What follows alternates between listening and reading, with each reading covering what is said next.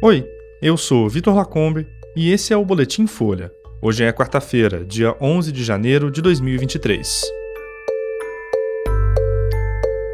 Interventor decide fechar a esplanada dos ministérios contra novos atos golpistas em Brasília. STF forma maioria para manter afastamento de Banês Rocha e prisão de Anderson Torres. E ex-ministros da Defesa apoiam Múcio depois de críticas e desgaste.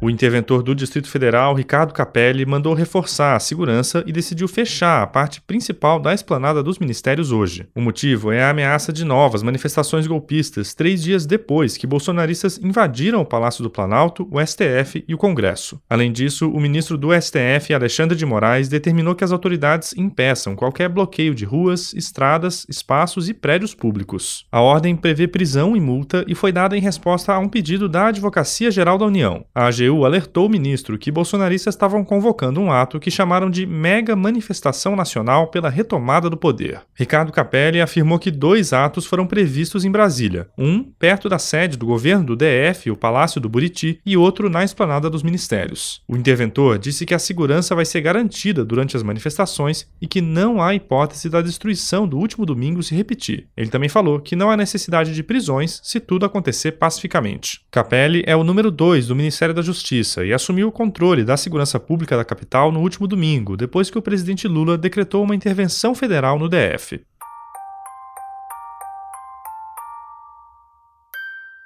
Os ministros do Supremo Tribunal Federal formaram maioria para manter os pedidos de prisão preventiva do ex-ministro da Justiça Anderson Torres e do ex-comandante da Polícia Militar do Distrito Federal, Fábio Augusto Vieira. Os magistrados também votaram a favor da manutenção do afastamento do cargo do governador do DF, Ibanez Rocha, por 90 dias. As definições foram tomadas nos últimos dias pelo ministro Alexandre de Moraes, que é relator do processo. Até a conclusão desse boletim, as medidas já tinham sido endossadas pelos ministros Gilmar Mendes, Edson Fachin, Carmen Lúcia, Dias Toffoli e Luiz Roberto Barroso. Segundo Moraes, a investigação da Polícia Federal demonstra uma possível organização criminosa que tem como um dos objetivos desestabilizar as instituições republicanas. O ministro disse que a PF apontou várias omissões dos responsáveis pela segurança pública no Distrito Federal, que teriam contribuído para o que chamou de atos terroristas. No caso de Ibanês, Moraes viu uma conduta dolosamente omissiva do governador. Para o magistrado, mesmo sabendo que ataques às instituições aconteceriam, Ibanês ignorou os apelos das autoridades para traçar um plano de segurança parecido com o aplicado nos últimos dois anos nos atos de 7 de setembro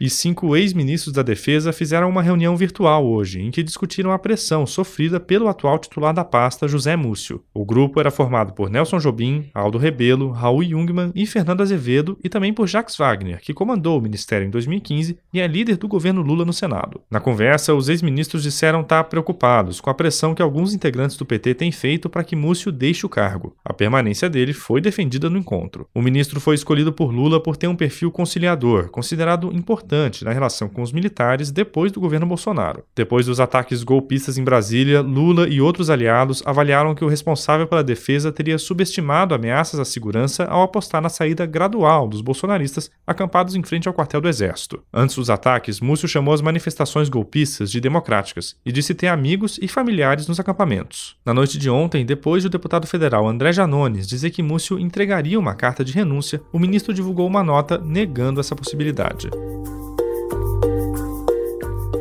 Esse foi o Boletim Folha, que é publicado de segunda a sexta. A produção é de Daniel Castro e Laila Moalen e a edição de som é do Rafael Conkle. Essas e outras notícias você encontra em folha.com. Até mais.